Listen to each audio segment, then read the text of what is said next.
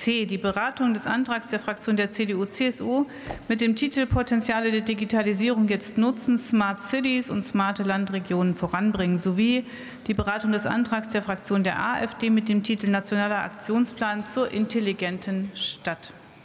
Es ist vorgesehen, 39 Minuten zu debattieren. Und der Kollege Lars Rober hat das Wort für die CDU-CSU-Fraktion.